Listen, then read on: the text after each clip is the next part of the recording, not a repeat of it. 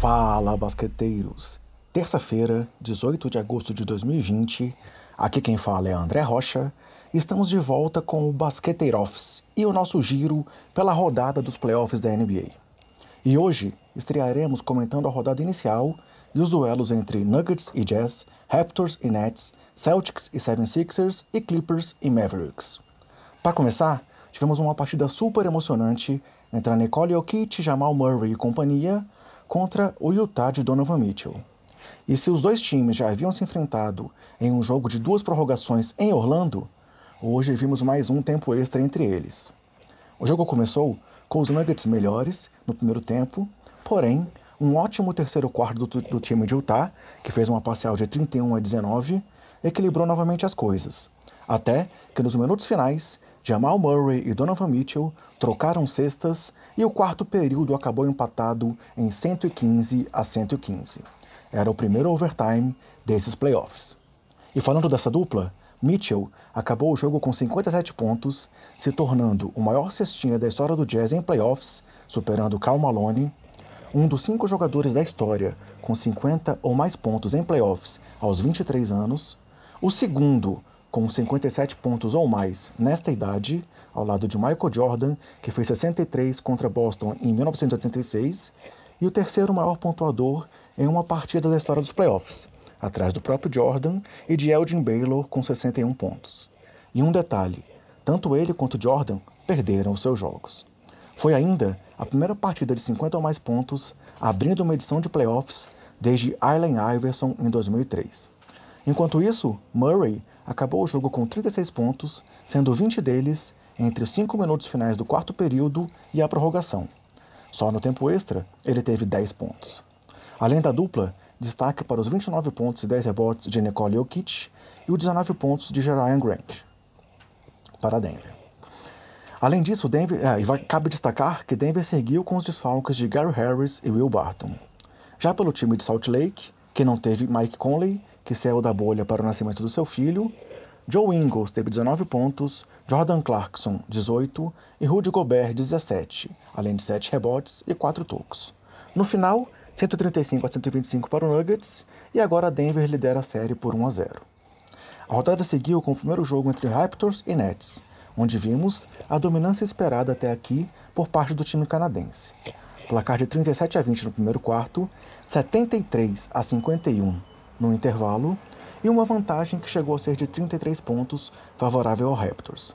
No final, 134 a 110 para Toronto, que nunca esteve atrás do placar e agora tem a liderança de 1 a 0 na série. Destaque no jogo para os 30 pontos, 11 assistências e 8 bolas de 3 em 10 tentadas de Fred Van Vliet, para os 22 pontos de Sérgio Baca vindo do banco os 18 pontos e 11 rebotes de Pascal Siakam e os 16 pontos, 7 rebotes e 6 assistências de Kyle Lowry, que ainda teve um plus-minus de mais 26. Falando de Van Vliet, ele se tornou apenas o quarto jogador da história com um jogo de playoffs com pelo menos 30 pontos, 10 assistências e 8 bolas de 3, ao lado de nomes como Damian Lillard, Chris Paul e Stephen Curry. Já pelo time de Brooklyn, destaque para os 26 pontos de Cabarro os 19 de Joe Harris, os 15 pontos e 12 rebotes de Jarrett Allen e os 15 pontos e 15 assistências de Kerry Levert. No outro confronto do leste, Boston Celtics e Philadelphia 76ers fizeram um jogo equilibrado, apesar da ausência de Ben Simmons. E os Celtas, liderados por 61 pontos da dupla Tatum e Brown, sendo 15 dos 29 pontos do camisa 7 no quarto período, se impuseram, fizeram 109 a 101 na partida e agora têm 1 a 0 na série. Cabe ressaltar que foi a primeira vez que dois jogadores de Boston com até 23 anos marcaram 25 ou mais pontos em um mesmo jogo. E Tatum se tornou ainda o mais jovem jogador do time verde a ter uma partida de playoffs com 30 ou mais pontos e 10 ou mais rebotes. Ele acabou com 32 pontos, 13 rebotes e 3 tocos. Os seus 32 pontos e 13 rebotes são recordes individuais da sua carreira em playoffs. Destaque ainda para os 19 pontos de Campbell Walker. Porém, um detalhe importante é que Boston perdeu Gordon Hayward com uma torção de tornozelo, o que assusta a torcida, pois o grau e a gravidade da lesão ainda não foram divulgados. Pelo lado dos Sixers, foram 18 turnovers que geraram 21 pontos para os Celtics. Assim, nem os 26 pontos e 16 rebotes de John Embiid, os 18 pontos de Josh Richardson e de Alec Burks e os 15 pontos, 8 rebotes e 8 assistências de Tobias Harris foram suficientes para chegar à vitória. Vale citar que o Brazuca Raulzinho sequer entrou em quadra, enquanto seu adversário na briga por posição, Shake Milton, contribuiu com 13 pontos e 3 de 5 nas bolas de 3. E fechando o dia, mais um jogo quente e decidido apenas nos minutos finais, com o experiente e profundo time do Clippers vencendo o Dallas Mavericks, que mais uma vez se perdeu no final de uma partida. E nesse jogo, o primeiro destaque polêmico de arbitragem nesses playoffs com a expulsão de Kristaps Porzingis. O letão tomou uma falta técnica ao reclamar de uma falta que, a meu ver, realmente não aconteceu, e depois tomou uma segunda falta técnica ao cair em uma provocação do mala Marcos Morris. Foi a primeira expulsão da carreira do Porzingão. E os destaques na vitória por 118 a 110 do time de LA foram Kawhi Leonard com 29 pontos, 12 rebotes, 6 assistências e 3 roubos, Paul George com 27 pontos e uma bola de 3 decisiva no final, e Marcus Morris com 19 pontos e o maior plus-minus do time com mais 25. Além disso, não podemos esquecer Patrick Beverly com seu trabalho sujo. Os números não mostram a importância do armador nesse time. Vale ressaltar também que foi a primeira vez nessa volta da NBA que Doc Rivers teve todo o seu elenco à disposição, incluindo o Montrezl Harrell que voltou nessa partida. Já pelo lado do Dallas, protagonismo total de Luka Doncic, que acabou com 42 pontos, 7 rebotes, 9 assistências, 3 roubos, mas 11 turnovers.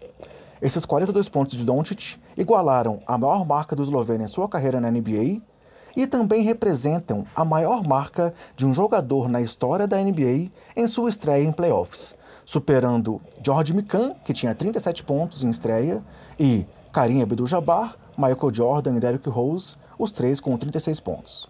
Além disso, foi a maior marca de um jogador do Mavs em playoffs desde Dirk Nowitzki em 2011 e a quinta vez que um jogador de 21 anos ou menos marca pelo menos 40 pontos em playoffs. Os outros nomes dessa lista são Magic Johnson, LeBron James por duas vezes e Tracy McGrady. Luca se tornou ainda o terceiro mais jovem com 40 ou mais pontos em playoffs, atrás dos já citados Magic e LeBron. Porém, pelo lado negativo, seus 11 turnovers ficaram atrás apenas do recorde de James Harden, que já cometeu 12 desperdícios de bola em um jogo de playoffs. E para fechar essa edição, galera, uma estatística que nos mostra que a NBA tem um ótimo futuro pela frente. Afinal, ontem foi a primeira vez na história da liga em que quatro jogadores com 25 anos ou menos marcaram pelo menos 30 pontos na abertura de uma edição de playoffs. Donovan Mitchell com 57, Jamal Murray com 32, Jason, opa, 36, desculpa, Jason Tatum com 32 e Luka Doncic com 42. É isso aí. Finalizamos assim o primeiro Basqueteiro Office de 2020. Confiram as agendas das séries, os jogos e resultados da rodada, além de muito mais no nosso Twitter. E ouçam também os nossos previews do leste e do oeste, analisando cada time e cada série. Cuidem dos seus, se cuidem, cuidem do próximo e até mais!